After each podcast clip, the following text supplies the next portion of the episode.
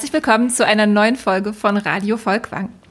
Heute geht es um ein sehr aktuelles Thema. Es geht um neue Medien in der Kunst und es geht um digitale Vermittlungsformate.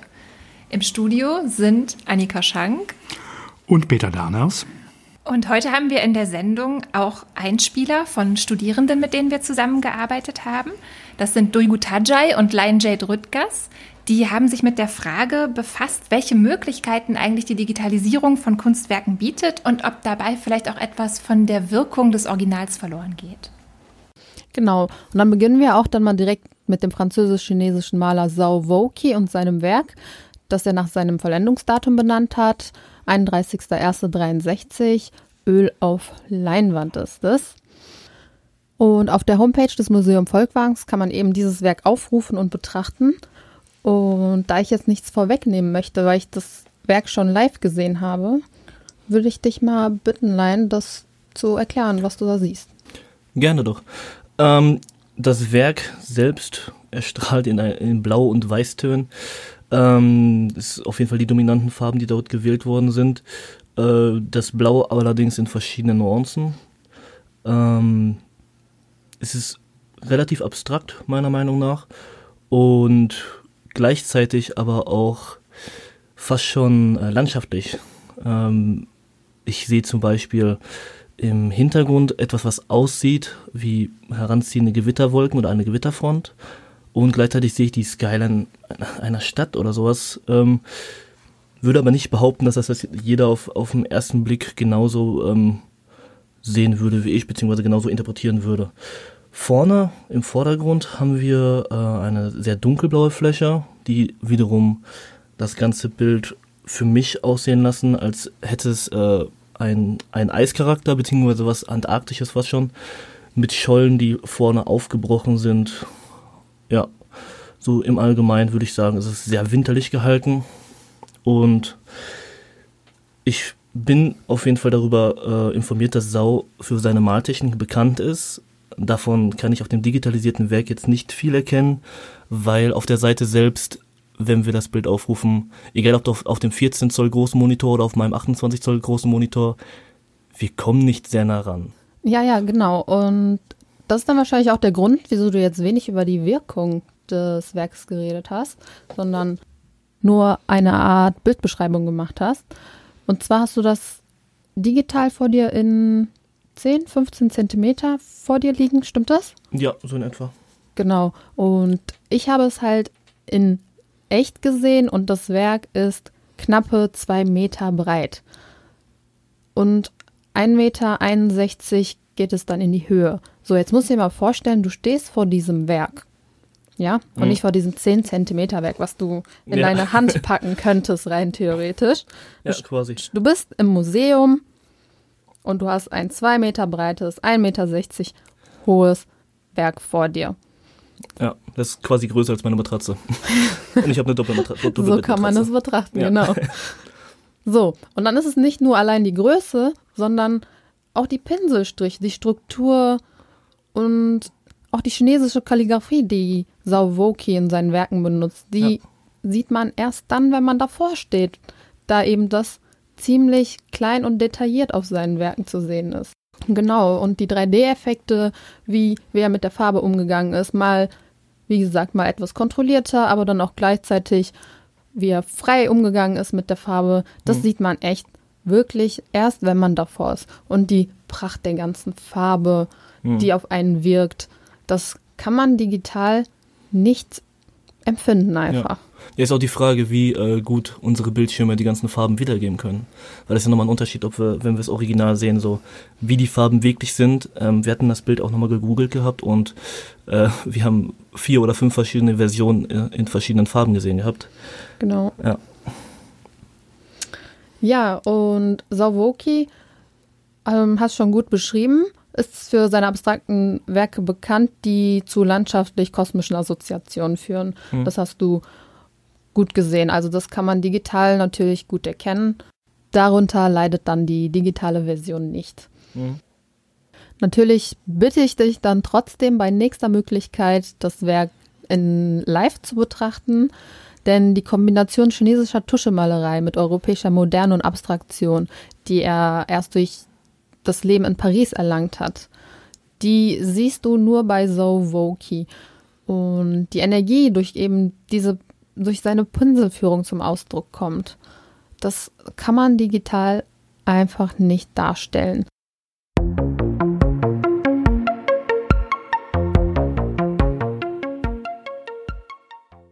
Und die Sammlung ist ein wichtiges Thema und das ist natürlich auch wirklich eine wichtige Aufgabe hier der Kolleginnen, der Kuratorinnen und Kuratoren, die Sammlungsbestände zu erschließen, sie zugänglich zu machen auf digitalem Wege, sodass sich Interessierte, aber natürlich auch Wissenschaftlerinnen und Wissenschaftler einfacher und schneller über die Vielfalt unserer Bestände aus den unterschiedlichen Bereichen des Museum Volkwang, aus der Malerei und Skulptur, der Installationskunst, der Fotografie, des Plakats und der grafischen Sammlung informieren können. Und das haben wir vor kurzem gelauncht und das ist, muss ich sagen, schon ein sehr beeindruckendes Portfolio mit unendlich vielen Einträgen geworden, wo man sich jetzt schnell über unsere Bestände online informieren kann. Und ich glaube, Annika, das haben auch die beiden Studierenden getan. Genau, also dieses Semester war ja leider auch ein digitales Semester an der Universität und wir konnten uns eben nicht wie sonst hier im Museum Volkwang treffen, sondern wir haben sehr intensiv mit der Sammlung online gearbeitet und waren sehr dankbar für diese Möglichkeit. Äh, ich würde sagen, wir gehen weiter und zwar zu Barnett Newman und seinem Werk Prometheus Bound. Äh, Newman ist dafür bekannt, dass er ausschließlich monochrome Farbfelder ähm, benutzt in seinen Werken. Äh, diese sind manchmal durchbrochen durch dünne vertikale Streifen, von ihnen auch ganz gerne Sips genannt.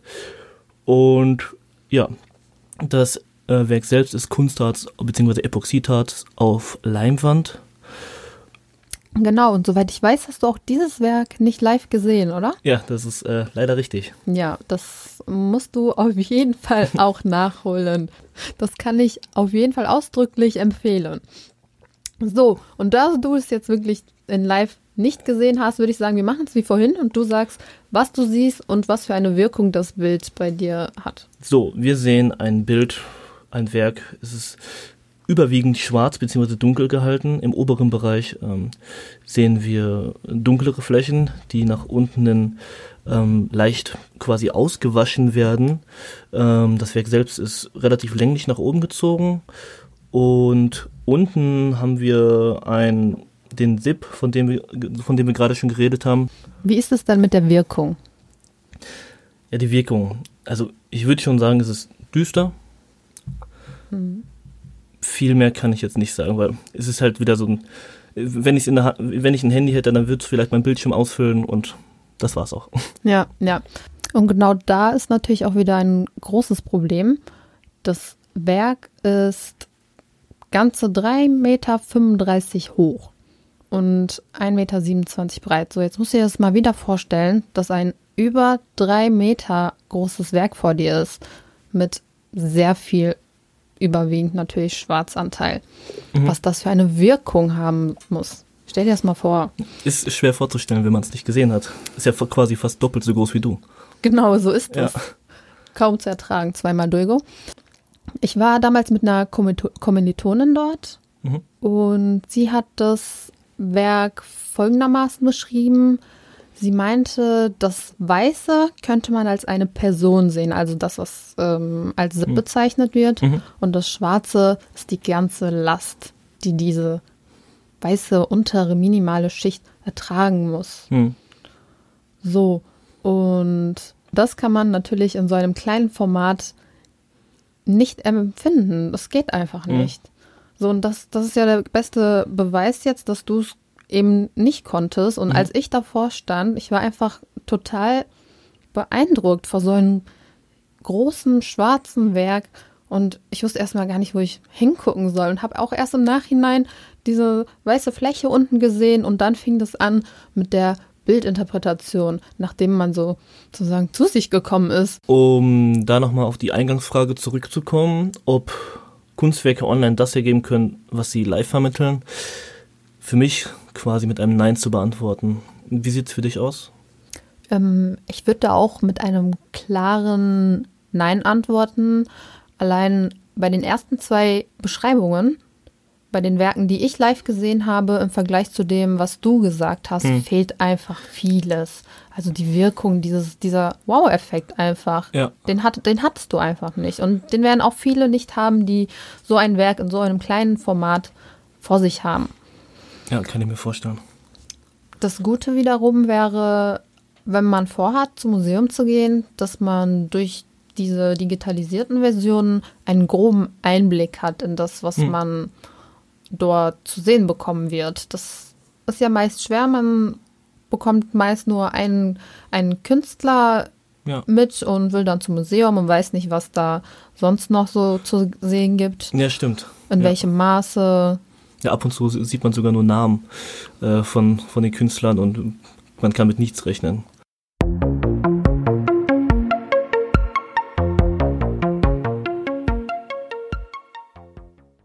Zunächst wollten wir darüber sprechen, was wir in Sachen Digitalisierung hier am Museum Volkwang schon alles unternommen haben.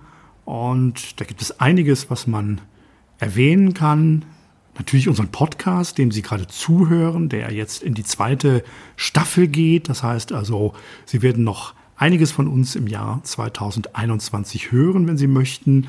Es gibt Videos der Kuratoren zum Beispiel, die Sie auf YouTube, auf unserem YouTube-Kanal abrufen können, die in die Sammlung, in die Präsentation der neuen Welten einführen. Es gibt eine App, die wir bereits vor einigen Jahren entwickelt haben, die sich sehr intensiv mit einzelnen Kunstwerken unserer Sammlungspräsentation beschäftigt, auseinandersetzt, die auch immer wieder mal zu Sonderausstellungen auf den Plan tritt, zuletzt bei Keith Haring. Ich denke, das war auch ein sehr schönes, ein sehr gelungenes Beispiel, um die Sammlung eben auch mal und die Sonderausstellung für Einzelbesucherinnen und Besucher zu erschließen, die sich jetzt nicht unbedingt einer Führung von uns anschließen möchten. An die müssen wir natürlich auch denken und wir arbeiten jetzt schon im Hintergrund in der Bildung und Vermittlung und darauf freuen wir uns besonders an einer App für Kinder. Das haben wir bereits mal bei einer Sonderausstellung Der montierte Mensch ausprobiert. Da gab es als Identifikationsfigur einen kleinen Roboter, der die Kinder durch die Ausstellung geführt hat. Und das wollen wir jetzt zukünftig auch auf die Sammlung übertragen. Genau, der hieß Keo 2 nach Karl Ernst Osthaus. Das sind die aktuellen Dinge, die wir zum Thema digitale Vermittlung machen. Aber man kann ja sagen, dass der Umgang mit neuen Medien am Museum Volkwang eigentlich schon eine sehr lange Tradition hat. Der hat eine lange Tradition und die geht wirklich zurück auf das Ende der 60er, Anfang der 70er Jahre. Da entstand hier am Museum Volkwang das sogenannte Videostudio, eine Initiative, die auf den damaligen Direktor Paul Vogt zurückgeht, der sehr weitreichend schon in die Zukunft geblickt hat und die Möglichkeiten, vielleicht aber auch die Grenzen der magnetischen Bandaufzeichnung auf Video gesehen hat. Für ihn war das aber eine willkommene Neuerung, so wie man heute weiß. Zum Videostudio muss noch viel geforscht werden, aber immerhin zumindest äh, so viel, dass Paul Vogt angefangen hat, bestimmte Bereiche des Museums eben mit Videotechnik zu dokumentieren und zu erkunden. Und dabei wurde er begleitet von einem damals jungen Kunsthistoriker, der ganz frisch hier ans Museum Volkwang bekommen war. Das war Wolf Herzogenrath und bei dem Namen klingelt es vielleicht schon bei manchen, die uns jetzt zuhören, denn Wolf Herzogenrath ist natürlich einer der großen Experten geworden danach für Videokunst in Deutschland als Kurator, als jemand, der über Videokunst, frühe Videoarbeiten auch viel geschrieben hat. Und der war tatsächlich damals derjenige, dem Paul Vogt gesagt hat, er sollte doch bitte mal, so wie er in einigen Interviews auch ähm, mitgeteilt hat, er sollte doch bitte sich mal um dieses Videostudio kümmern. Das war ein Geschenk der Industrie hier an das Museum. Auch andere Museen in Deutschland waren angeschrieben worden, aber Paul Vogt hat eben diese Chance ergriffen. Und ich zitiere ihn jetzt hier vielleicht einfach mal zum Zweck eines solchen Studios, was damals eben wirklich etwas sehr, sehr Ungewöhnliches war. Und es sollte vor allen Dingen auch dem Informationsbedürfnis der Besucherinnen und Besucher hier des Museum Volkwang Rechnung tragen. Und ich zitiere, wir erleben täglich, dass das Bedürfnis der Öffentlichkeit nach Information bereits heute die Kräfte der wenigen Wissenschaftler oder Pädagogen übersteigt, die in den Museen in der Öffentlichkeitsarbeit, damals gab es nur die Öffentlichkeitsarbeit, tätig sind. Hier kann das Videoverfahren den Fachmann erheblich entlasten, indem es ihm einen Teil der allgemeinen Information wie auch gezielter Unterrichtung abnimmt. Es ist zum Beispiel daran gedacht, Einführungen in die Geschichte und in den Bestand des Museums, Informationen über Künstler und Gruppen, über Stilrichtungen oder Wechselausstellungen sowie über allgemein interessierende Ereignisse in anderen Kulturinstitutionen dem Bildschirm anzuvertrauen. Da war man ganz von einem pädagogischen Impetus getragen, hier Künstlerinnen und Künstler aus der Sammlung des Museum Volkwangs für ein breites Publikum eben mittels Videotechnik auch verfügbar zu machen, den Informationshunger zu stillen und sich eben dieser neuen damals sehr neuen Medien zu bedienen, um eben Filme zu drehen. Zu bestimmten Themen, zu bestimmten Anlässen. Das ist dann in der Folgezeit auch geschehen. Zudem sollte dieses Videostudio dazu dienen, tatsächlich auch die Forschung zu unterstützen. Ein wichtiger Aspekt war aber die Videotechnik, das neue Medium auch für künstlerische Zwecke einzusetzen. Man hatte ja bereits auch ein Künstlerhaus eingerichtet, wo viele Gäste Künstler vor allen Dingen aus Osteuropa Stipendien bekommen haben, Arbeitsaufenthalte gemacht haben und äh, man wollte noch einen Schritt weitergehen und eben junge Künstlerinnen und Künstler, die sich schon in der Performance oder auch im filmischen Medium hervorgetan hatten, einladen, um mit diesem neuen Videostudio zu arbeiten. Und Vogt schreibt dazu selbst, nicht zuletzt wurde bei der Einrichtung des Studios auch an den Künstler selbst gedacht. Seit sich diese nicht mehr auf die herkömmlichen Verfahren von Malerei, Grafik und Bildhauerei beschränken, ist die Videotechnik auch in das Blickfeld des Künstlers gerückt. Hier dient ihm das Studio als Werkstatt, in dem es ihm hilft, seine Vorstellung in dem neuen Medium zu realisieren. Und das ist natürlich interessant, weil mit der Videotechnik es möglich war, auch in Echtzeit Dinge zu filmen. Man musste nicht warten, bis Filmmaterial entwickelt war. Man konnte sich das Ergebnis unmittelbar und sofort anschauen.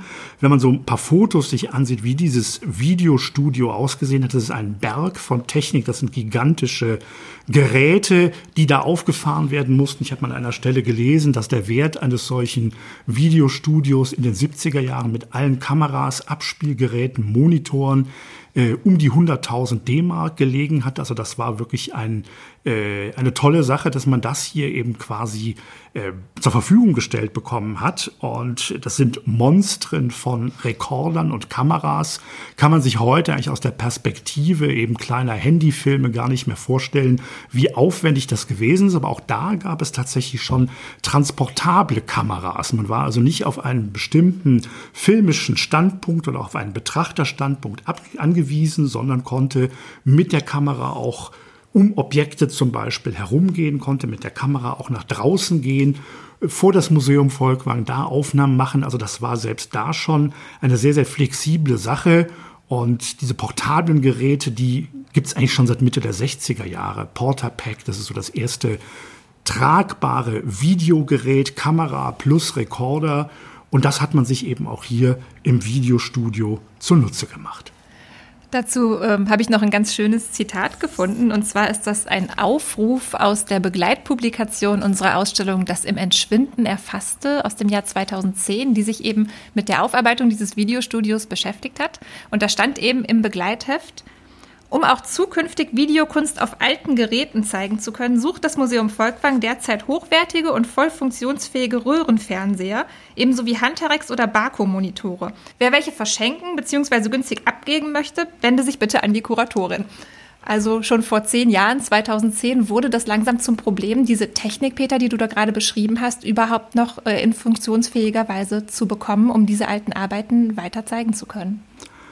Und da hat man aber gute Schritte hier und wichtige Schritte unternommen. Man hat angefangen, diese Bestände zu digitalisieren. Das war ein Forschungsprojekt und alle Kuratorinnen und Kuratoren aus den letzten Jahren, die hier am Haus für Gegenwartskunst äh, zuständig waren, haben das eigentlich auch immer wieder so als ihr Arbeitsfeld gesehen. Im Moment ist es unsere Kollegin Anna Fricke, die eben auch immer wieder schon Präsentationen von älteren Videos aus dieser Sammlung gemacht hat. Es waren ja auch durchaus bedeutende Künstlerinnen und Künstler, zumindest aus der heutigen Perspektive in der Rückschau, die hier gearbeitet haben. Marcel Odenbach, Ulrike Rosenbach, Jochen Gerz, auf den wir unter anderem gleich auch noch zu sprechen kommen. Also das war wirklich ein wichtiger Ort hier für die Entwicklung der Videokunst. Und das hat man eben in den letzten Jahren in einer Reihe, die sich nennt Video Volkwang, die eben auch maßgeblich vom Kunstring hier, unserem Freundeskreis, mit konzipiert und unterstützt wird. In dieser Reihe Videovolkwang oder auch in den dementsprechenden Studioausstellungen im Untergeschoss hat man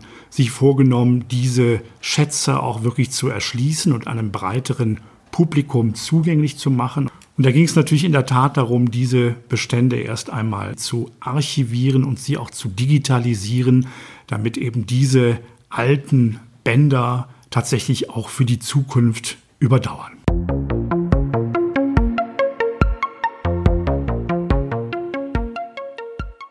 Unter den Künstlerinnen und Künstlern, die das Videostudio im Museum Volkwang für ihre Experimente genutzt haben, ist mir eine ganz besonders aufgefallen. Und zwar ist das Barbara Hammann, über die ich selbst vorher auch gar nicht so besonders viel wusste. Barbara Hammann hat 1981 eine ganze Reihe von Videos im Volkwang Videostudio aufgenommen. Sie war damals 36 Jahre alt und hatte schon eine Karriere als Kunsthistorikerin begonnen, bevor sie dann autodidaktisch zur Kunst kam. Also sie hatte 1972 schon im Fach Kunstgeschichte promoviert und sie hat mehrere Jahre lang die Auslandsredaktion der Zeitschrift Weltkunst geleitet. Und 1976 ist sie dann durch einen Sommerkurs zur Kunst gekommen, in dem sie das Bühnenbild für eine Oper entworfen hat. Und dieses Bühnenbild hat sofort einen Preis gewonnen. Fachleute sind darauf aufmerksam geworden und das war für sie dann eben der Anlass, sich hauptberuflich künstlerisch zu betätigen. Sie hat also keine Kunstakademie besucht, sondern hat sehr viel in der Zusammenarbeit mit anderen Künstlerinnen und Künstlern, unter anderem eben im Volkwang Videostudio gelernt. Von 1978 an sind ihre ersten künstlerischen Arbeiten entstanden, vor allem eben Videos, später auch Fotografien, Installationen und Performances. Und ich finde es nicht uninteressant, dass das erste Werk, das sie geschaffen hat, eben tatsächlich ein Bühnenbild für eine Oper war, dass sie also von der Oper, von der Musik ausgegangen ist, weil das, was sie in ihren Arbeiten anstrebt, im Grunde so etwas wie ein Gesamtkunstwerk ist. Sie war sehr musikaffin, hat selbst auch Geige gespielt und Flöte gespielt und hat eben versucht, in diesem neuen Medium Video verschiedene Aspekte zusammenzubringen. Also bewegte Bilder, Klang, Stimme, Handlung, Gesten. Und dabei ist sie besonders oft von ihrem eigenen Körper ausgegangen. Und ich denke, dass das zwei Gründe hat. Das eine ist, dass bei Barbara Hammann ganz stark im Vordergrund steht die Auseinandersetzung mit Geschlechterrollen. Sie sagt von sich selbst, dass sie eigentlich erst in den 80er Jahren, also 20 Jahre nach ihrem Studium, gemerkt hat, dass sie im Grunde eine männliche Kunstgeschichte studiert hat, dass ihr also weibliche Vorbilder in ihrer Ausbildung gefehlt haben und dass sie das gern ändern wollte. Und darum hat Barbara Hammann in ihrer Arbeit eben immer Frauen zentriert, hat auch in den 80er Jahren gemeinsam mit anderen Künstlerinnen Ausstellungen organisiert, wo eben nur Arbeiten von Frauen gezeigt wurden, um eben der männlich dominierten Kunstszene etwas entgegenzusetzen. Und ich denke, man kann sagen, Peter, du hattest das ja gerade auch schon kurz angedeutet, dass die neuen Medien oder vor allem das Medium Video in den frühen Jahren sozusagen ein weibliches Betätigungsfeld waren. Es war noch nicht so männlich dominiert und besetzt. Da gab es Chancen, sich zu verwirklichen. Genau, genau. Also das Medium war für alle neu und anders als die Malerei oder Bildhauerei konnten sich alle da eben noch positionieren, egal eben ob äh, Künstler oder Künstlerin. Zum anderen denke ich aber auch, dass Video den Vorteil hat, dass in dem Medium ein Blickregime mit thematisiert werden kann. Also dass man durch die Bewegung der Kamera den männlichen oder vielmehr patriarchalen Blick auf den weiblichen Körper nachvollziehen kann oder simulieren kann. Also die Künstlerin kann den Blick der Betrachtenden lenken und den Prozess des Sehens mit thematisieren, anders als es beispielsweise bei klassischen traditionellen Kunstformen der Fall wäre. Und was das Video ermöglicht, ist so ein Spiel mit Nähe und Distanz. Also es gibt bei Barbara Hamann, aber auch bei anderen ein ganz spannendes Verhältnis zwischen dem Medium Video und Körperlichkeit, Materialität, Haptik. In ihren Filmen geht es ganz stark darum, verschiedene Sinne anzusprechen. Also man hat Farbe, man hat Klang, man hat oft wiederholte Bewegungen, inszenierte Berührungen. Es sind beispielsweise immer wieder Hände zu sehen in ihren Filmen. Und man hat Materialien, die eine große Sinnlichkeit ausstrahlen. Also die sind hart oder weich, warm oder kalt, feucht oder trocken, hell oder dunkel. Und ähm, vermitteln eben so Sinnlichkeit und sprechen auch verschiedene Sinne bei den Betrachtenden an. Wir haben beispielsweise eine Videoarbeit, die nennt sich Feld. Die ist auch 1981 hier in unserem Videostudio entstanden. Und da sieht man, wie eine Gabel, also ein kühler, spitzer, metallisch glänzender Gegenstand, über nackte, weiche, warme Haut kratzt. Und die Haut ist mit einem staubigen, trockenen Pulver wie Mehl oder Puderzucker bedeckt und wird eben nach und nach von diesen Gabelzinken freigelegt. In manchen Videos wird sogar der Geschmackssinn angesprochen. Also es gibt eine Arbeit, die nennt sich Eating Jaffa TV. Die ist in einer ursprünglichen Version in einem Workshop mit Jochen Gerz entstanden, über den wir später auch noch sprechen wollen. Und dieses Video hat Barbara Hammann dann genutzt, um sich zu bewerben zur Teilnahme an einer Videoausstellung hier im Museum Volkwang und um eben im Volkwang Videostudio mitarbeiten zu können. Und in diesem Video ist die Künstlerin eine Orange, in der späteren Version eine Grapefruit und ähm, schält sie eben, spießt dann die Schalen auf und man sieht ihr eben dabei zu, wie diese Orange gegessen wird. Und es bringt so ein bisschen ja, das Alltägliche und was ganz Poetisches zusammen. Also es geht darum, den Blick auf die kleinen Dinge zu lenken und auf das Poetische in Alltagshandlungen aufmerksam zu machen.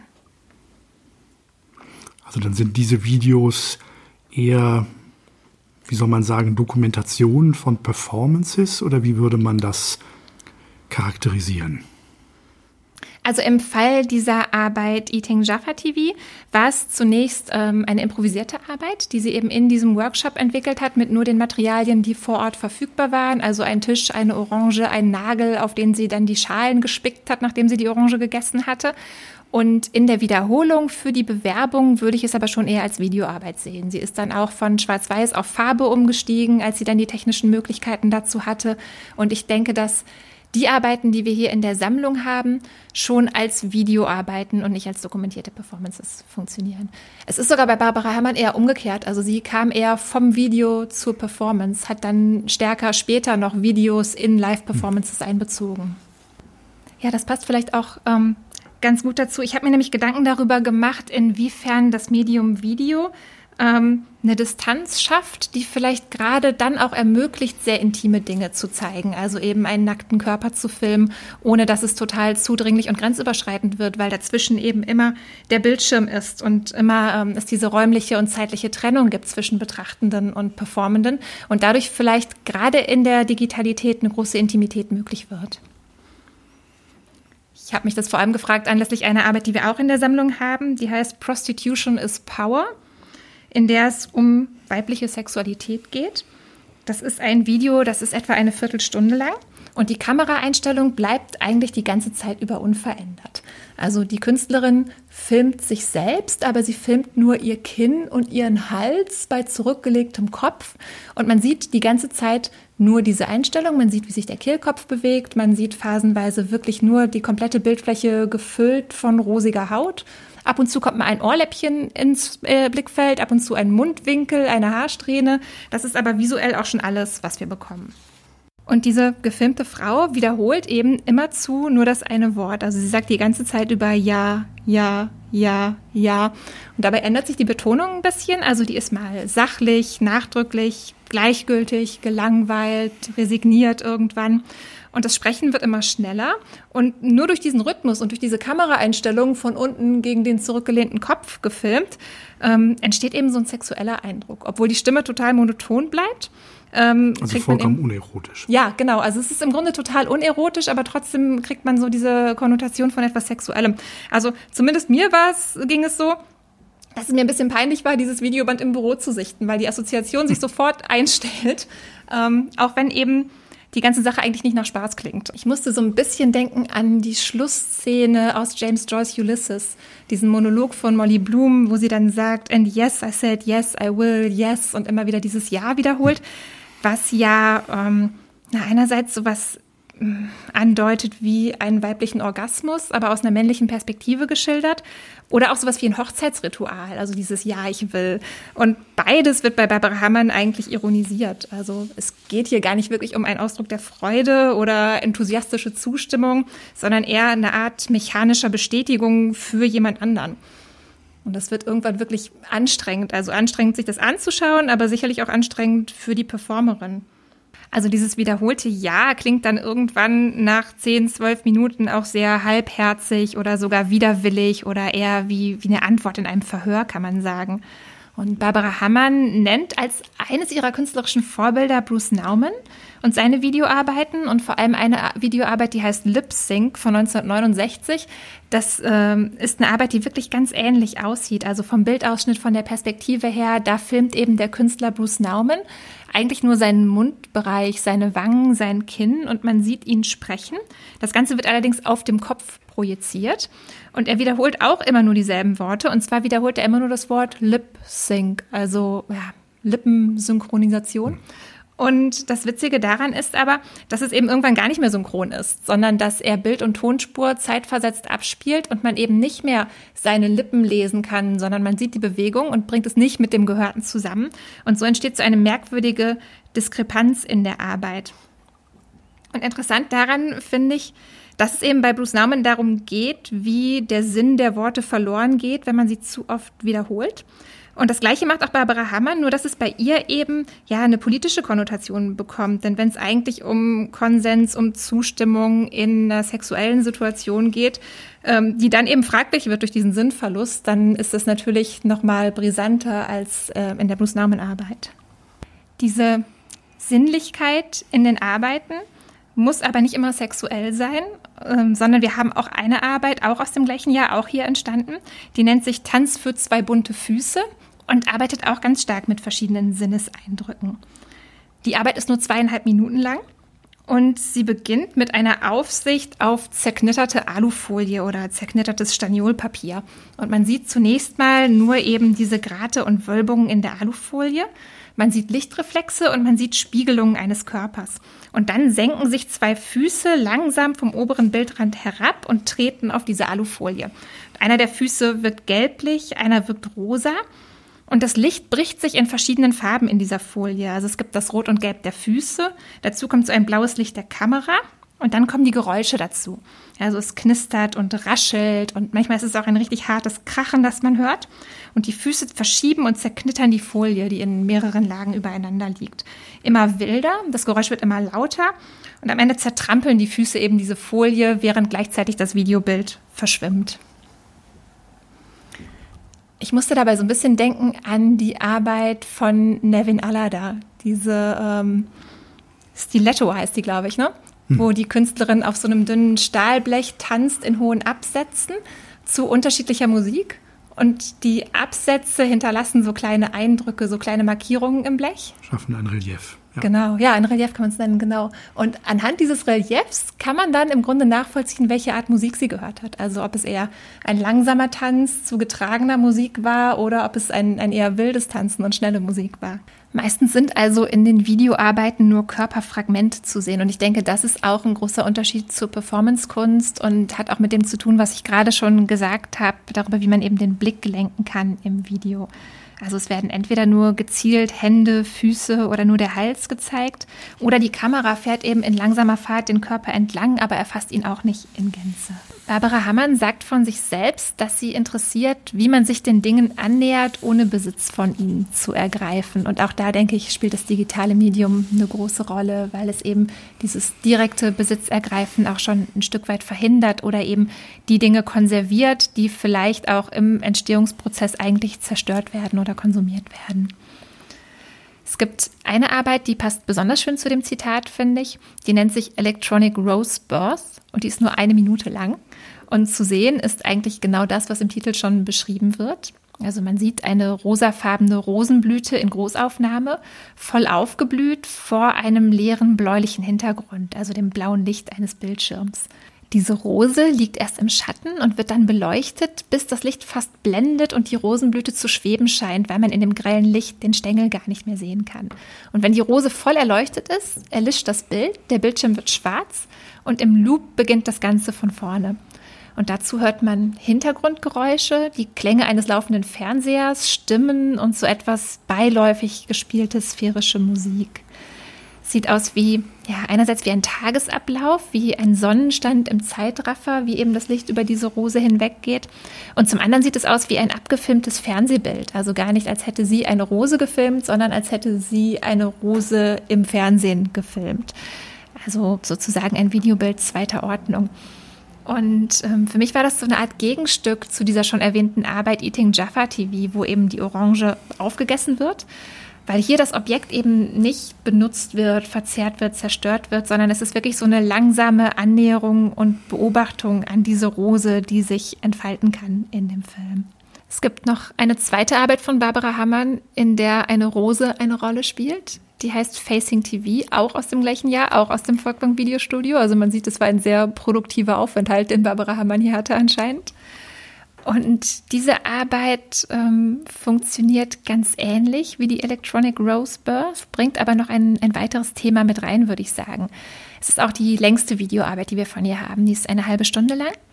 Und der Bildschirm, den wir sehen, ist zweigeteilt. Links sieht man wieder eine blühende hellrote Rose und rechts sieht man das Gesicht der Künstlerin, allerdings nur zur Hälfte sichtbar. Also man sieht ein Auge, das oft blinzelt und die Iris ist eingefärbt in einem sehr grellen, geradezu violetten Blau. Die Künstlerin spricht auf Englisch mit einem ziemlich starken Akzent. Einen Text, den ich nirgends finden konnte. Also ich habe nicht herausbekommen, was für ein Text das ist. Es ist wie eine Art Liebesgedicht und es beginnt mit den Worten I care for you looking at me. Und dann wiederholt sich immerzu dieser Satzanfang, also dieses I care for you, verbunden eben mit anderen Endungen. I care for your tenderness, I care for you going away, I care for you reading to me. Und ähm, dieser Text wird unablässig wiederholt eine halbe Stunde lang und in diesem Fall ohne, dass es ein Loop wäre.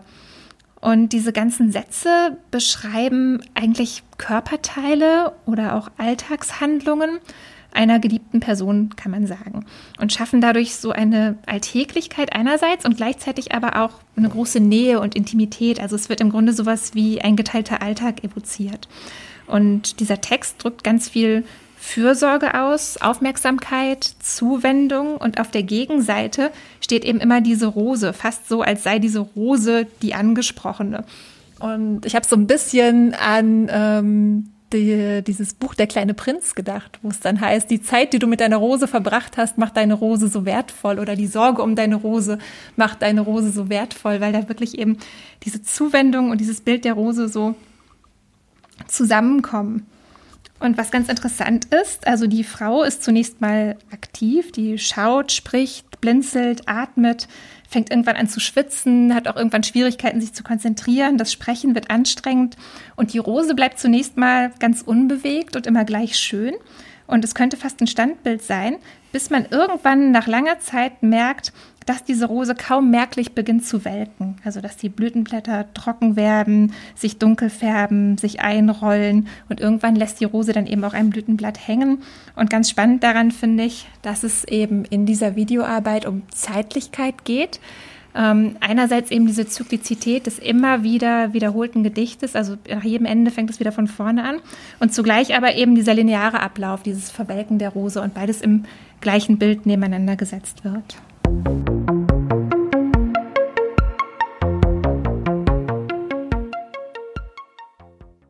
Ein Höhepunkt dieser Beschäftigung des Museum Volkwang mit dem Medium Video, das waren sicherlich die sogenannten Essener Videowochen. 1979 gab es das ein erstes großes Festival, das lief über fast zwei Monate hier im Haus. Es ging um Videobänder, es ging um Videoskulpturen, um große Installationen im Raum, aber auch um Video-Performances live und mit der Kamera gleichzeitig aufgezeichnet. Also das war wirklich ein wichtiges Festival, bei dem viele prominente Vertreter der Videokunst auch mit dabei waren und natürlich auch Produktionen hier aus dem Volkwang Videostudio einer breiten Öffentlichkeit eigentlich erstmals vorgestellt wurden.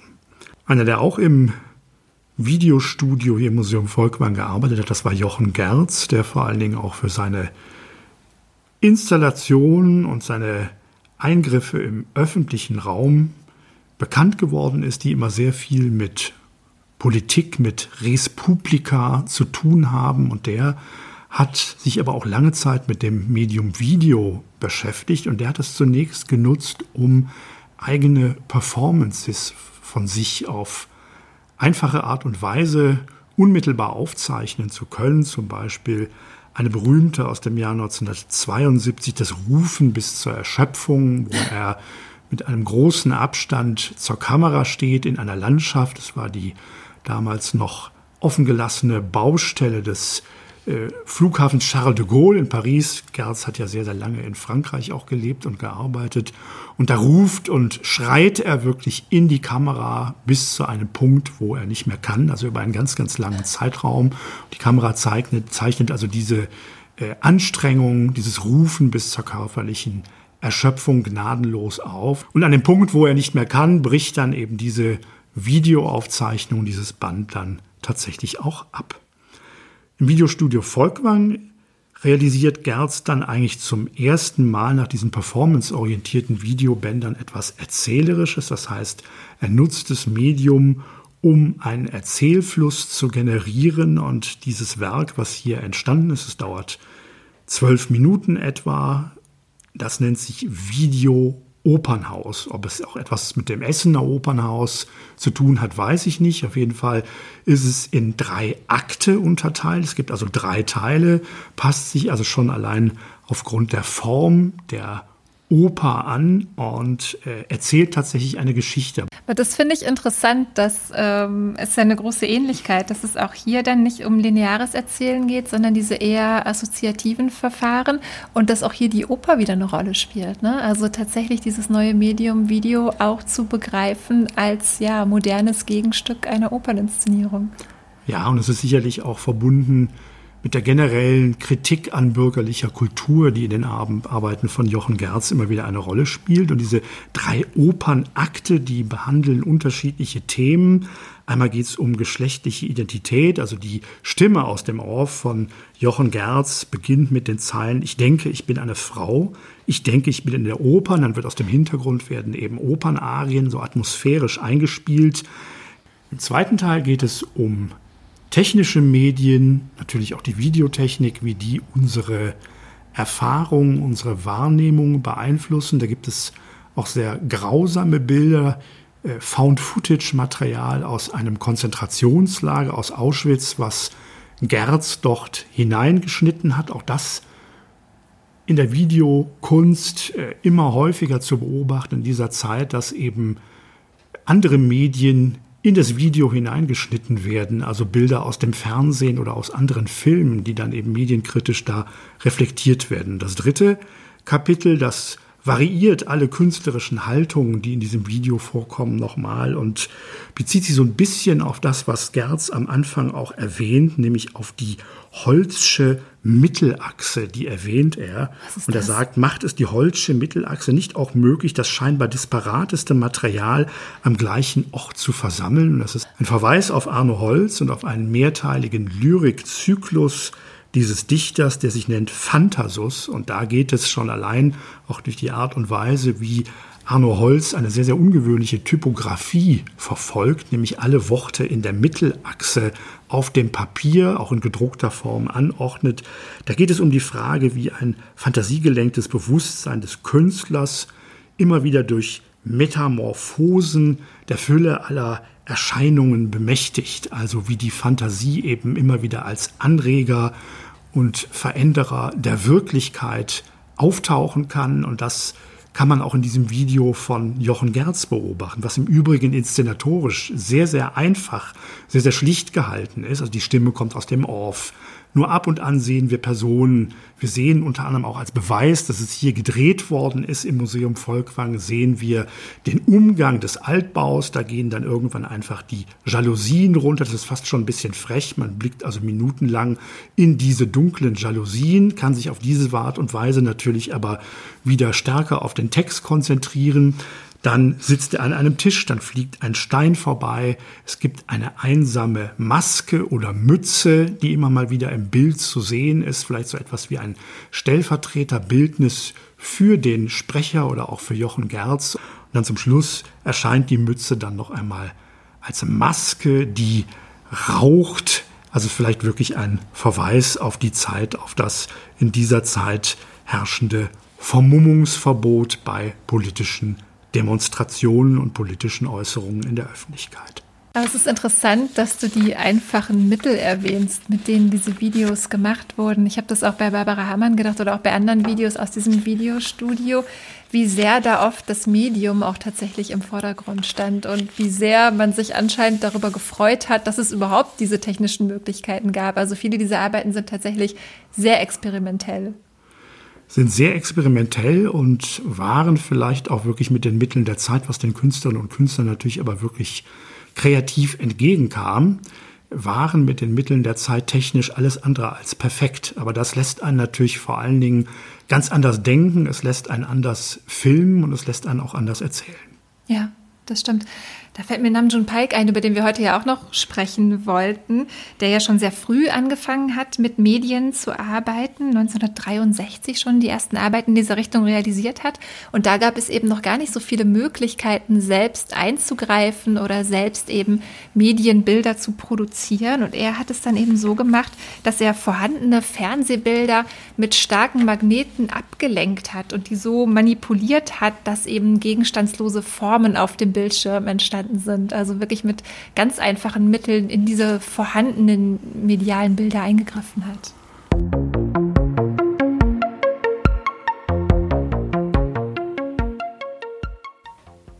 Namjoon Paik wurde 1932 in Seoul in Korea geboren und er war eigentlich studierter Musikhistoriker und Komponist. Er hat in den 1950er Jahren angefangen, experimentelle elektronische Musik aufzuführen und kam eben über die Musik eigentlich zur Medienkunst, kann man sagen. Und was Namjoon Paik unterscheidet von den künstlerischen Positionen, die wir bisher besprochen haben, ist, dass er zwar mit Medien arbeitet, aber immer auch die Abspielgeräte mit einbezieht. Also er arbeitet filmisch, aber zugleich auch skulptural im Raum, indem er eben die Abspielgeräte wie Skulpturen einsetzt. Wir haben eine Arbeit von Namjoon Paik in der Sammlung, die das ganz schön deutlich macht. Und zwar heißt die Arbeit Celtic Memory, also keltische Erinnerung. Die ist aus dem Jahr 1991, 92. Das ist ein Aluminiumgerüst, an dem 16 Monitore, Röhrenmonitore befestigt sind. Außerdem zahlreiche Leuchtstoffröhren und Festplatten, Schaltkreise und Stecker.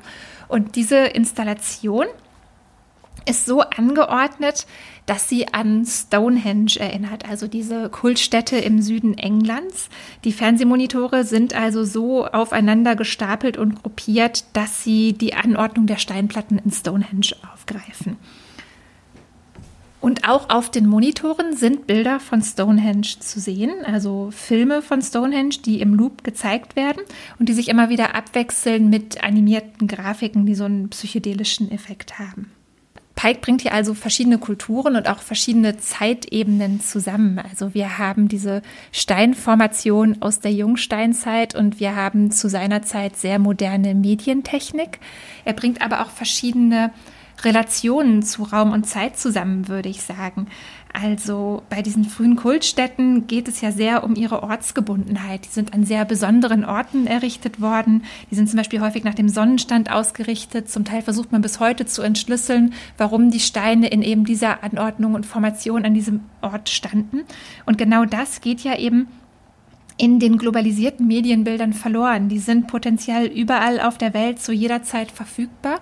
Und es geht eben nicht mehr darum, dort zu sein, vor Ort zu sein, wie es eben für einen Ort wie Stonehenge früher zentral war. Vielleicht kann man da auch so einen Begriff wie den der Aura ins Spiel bringen. Also ein Ort wie Stonehenge, der eben als Kultstätte eine besondere Aura hat, wie beispielsweise jemand wie Walter Benjamin sie auch noch Kunstwerken zuschreibt, die dann aber eben verloren geht in der medialen oder technischen Reproduzierbarkeit von Kunstwerken und die eben sicherlich verloren geht in der ständigen Verfügbarkeit von Videobildern.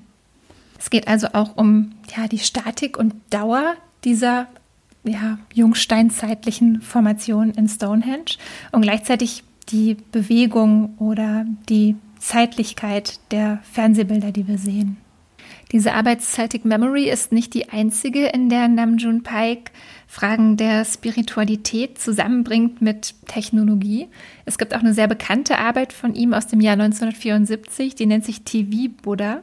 Und da hat er eine antike Buddha-Statue einem Fernseher gegenübergesetzt. Zunächst mal so, als würde der Buddha fernsehen, was ja zunächst mal eine ziemlich kuriose Kombination ist. Dann hat er aber hinter dem Fernseher eine Kamera platziert, die eben diese Buddha-Figur abgefilmt hat. Und das ist eben in Closed Circuit auf dem Bildschirm zu sehen. Also der Buddha beobachtet eigentlich permanent sich selbst im Fernsehen. Und auch das ist natürlich eine spannende Aussage über einerseits moderne Medien und wie die konsumiert werden und andererseits wirklich eine kontemplative Versenkung, ein Meditieren, wie sie beispielsweise im Buddhismus praktiziert werden. Also eine gewisse Rückkehr auch zu seiner Herkunft. Naja, er bringt sicherlich östliches und westliches Denken mhm. zusammen, genau. Also in Korea geboren, in Japan ausgebildet, hat mhm. dann aber auch längere Zeit in Köln verbracht, mhm. hat ähm, schon in Japan eigentlich auch westliche Kompositionen studiert. Das hat ihn sehr interessiert. Also er ist eigentlich durch Leute wie John Cage oder auch Stockhausen zur experimentellen Musik gekommen und ähm, bringt aber eben trotzdem diese östlichen Wurzeln mit. Interessant finde ich, dass auch die Studierenden für ihre Überlegungen hauptsächlich Werke ausgewählt haben, die mit Kontemplation zu tun haben. Also Werke, die eine ästhetische Erfahrung nicht nur ermöglichen, sondern auch thematisieren. Beispielsweise im Werk von Caspar David Friedrich.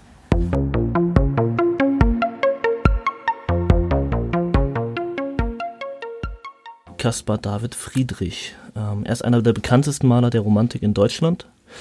Und das Werk, um das es geht, ist Frau vor der untergehenden Sonne. Wurde um 1818 ähm, erstellt von ihm, ist Öl auf Leinwand. Und ähm, ich nehme die Maße jetzt mal vorweg. Ich habe auch das Bild, ich, äh, das Werk habe ich leider auch nicht live gesehen. Äh, wir haben 22 cm zu 30,5. Wir sehen eine weibliche Figur auf dem Bild. Das ist möglicherweise Friedrichs Ehefrau, Carolina. Diese Frau guckt in den Sonnenuntergang, trägt ein ähm, Eine altdeutsche Tracht, würde ich mal sagen, oder? Ja, ja, würde ich auch sagen, ja. Eine altdeutsche Tracht blickt halt, wie gesagt, in, in den Sonnenuntergang. Wir sehen im Hintergrund ein Gebirge. Ähm, das ganze Bild ist in Orange- oder Rottönen gehalten. Ähm, und wir sehen eine, wir sehen Fauna und Flora. Ein Feldweg, auf dem sie steht, der abrupt nach rechts abbiegt. Und ich würde sagen, es sind Felsen äh, im Vordergrund. Ähm, sind es Felsen? Ich glaube, es sind Felsen. Ja, das sind Felsen und ich würde sagen, die Felsen sind auch dazu da, um die Figur zu akzentuieren und sie hm, herauszuheben. Ja. Für mich ist das düster, einfach allein aus dem Grund, wie die Person dort steht. Ich meine, diese, wie soll ich das sagen, diese Haltung hat für mich so ein eine Haltung wie, okay, ich habe jetzt mit dem Leben abgeschlossen. Ich, mhm. ich nehme alles, was jetzt kommt und ich bin zufrieden. Und unterstützt wird das natürlich mit der ähm, ja, rötlichen, orangen Farbe. Natürlich sind das ja Rottöne. Und dieser Weg, der auch einfach vor ihr endet. Ich habe das am Anfang auch, ich weiß nicht wieso, so, ich habe es mir so vorgestellt, als würde sie vor einer Klippe stehen. Okay. Ja, also findest du nicht, dass das so ein bisschen. Ja, ja jetzt, jetzt, wo du es äh, so erklärst, so, der, der Vibe ist auf jeden Fall spürbar, ja. Obwohl, das mit, das, gerade mit der Körperhaltung, mhm. doch. Ich glaube, das habe ich anfangs übersehen. Ja, habe ich dich auf meine Seite gebracht. Etwas. Auf die noch düstere Seite. ja, ich würde das auf jeden Fall auch gerne mal in live sehen. Ich habe ausnahmsweise auch nicht äh, dieses Werk in live betrachten können, mhm. so wie du. Und das würde ich auch auf jeden Fall gerne mal nachholen und dann mit unserer Interpretation jetzt mal vergleichen. Ja. Äh, mhm. Was mir hier auffällt, ist, das Bild, das Werk ist ja nicht so ähm, groß. Jedoch, wenn wir hier ranzoomen, sehe ich es recht detailliert. Und ja sehr viel größer als sein PC-Bildschirm ist das Bild eben nicht und trotzdem sehen wir mehr Details. Das überrascht mich etwas so ähm, im Kontrast dazu, was wir jetzt mit den großen Bildern die ganze Zeit hatten. Ja. Ja, da haben wir bis jetzt eigentlich nur Negatives gesagt. Richtig. Ähm, große Werke in klein aufzurufen ist natürlich ein großes Minus. Mhm. Aber wenn man jetzt im Vergleich dazu so ein kleines Werk hat mhm. und das dann auf dem PC vergrößern kann, da kann man nicht meckern.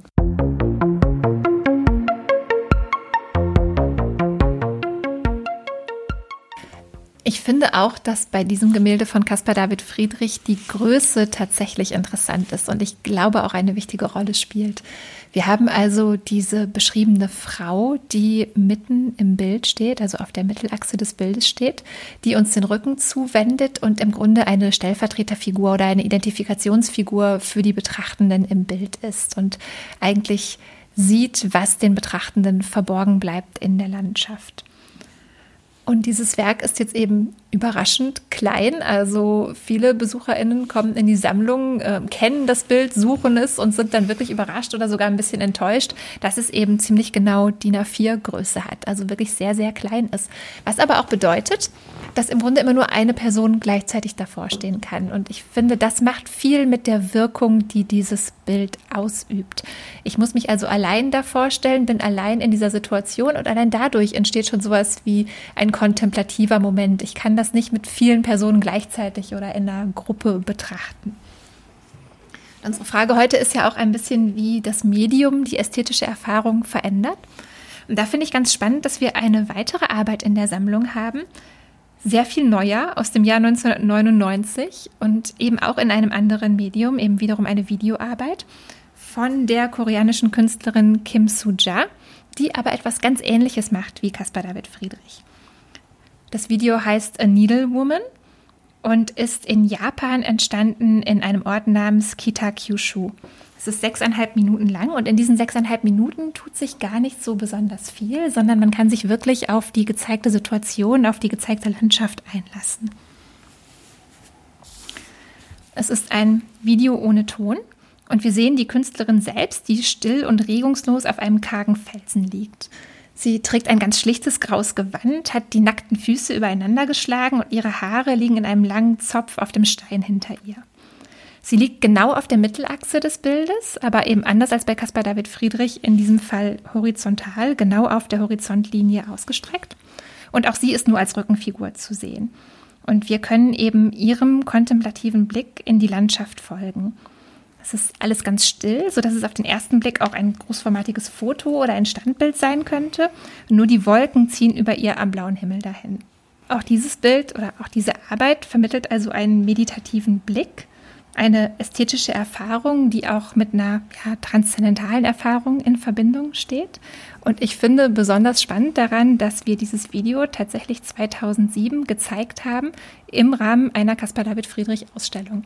Also in einer Ausstellung, in der es um die Romantik, den romantischen Blick in die Landschaft ging, wurde als ja, modernes Gegenstück diese Arbeit von Kim Soo-ja hinzugenommen.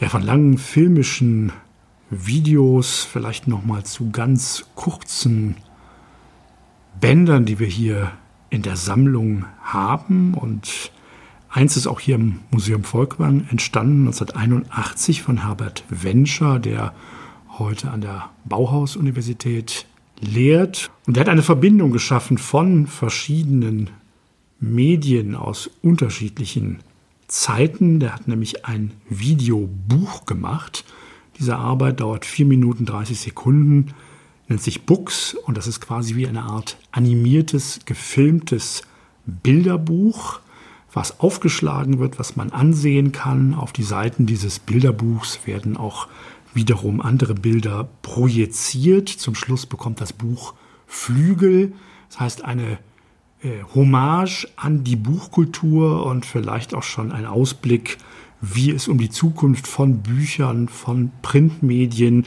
aus dem Blickwinkel von 1981 in der Zukunft bestellt sein wird. Ein Blick in die Zukunft, vielleicht auch schon in digitale Welten, die sich auftun. Und ein ganz, ganz kurzes Video, was ich gerne erwähnen möchte. Das dauert nämlich sagenhafte eine Minute 13. Das stammt vom niederländischen Maler und Filmemacher Jaco Olivier und der hat versucht, tatsächlich verschiedene mediale Welten auch wieder miteinander zu verbinden. Er hat Malerei und digitale Filmtechnik verknüpft. 2015 haben wir das hier angekauft. Das Video selber oder der Film selber stammt aus dem Jahre 2005 und ist vollkommen digital erstellt, aber auf der Grundlage von Malerei. Mittels Hilfe schon alter Stop-Motion-Technik, filmischen Tricks nimmt Jaco Olivier Bilder von sich selber, die er immer ein klein wenig verändert. Das heißt, die Farben verändern sich, die Figuren auf diesen Bildern, das ist eine Mischung aus realistischer und abstrakter Malerei, die verändern sich immer wieder ein kleines bisschen, dann wird wieder fotografiert, wieder abgefilmt und die Bilder schließlich zum Schluss am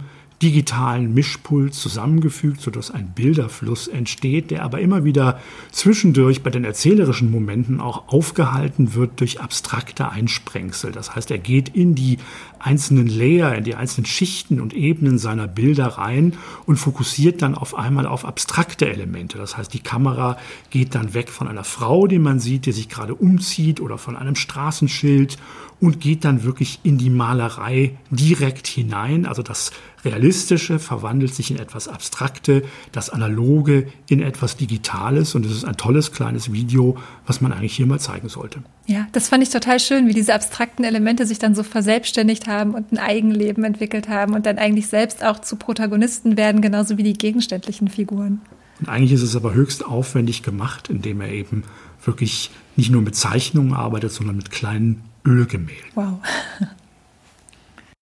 Herzlichen Dank, dass Sie zumindest bei dieser digitalen Form der Kunstvermittlung dabei waren, bis Sie wieder ins Museum kommen können. Vielen Dank für Ihr Interesse und ich hoffe, wir sehen uns bald auch einmal wieder analog.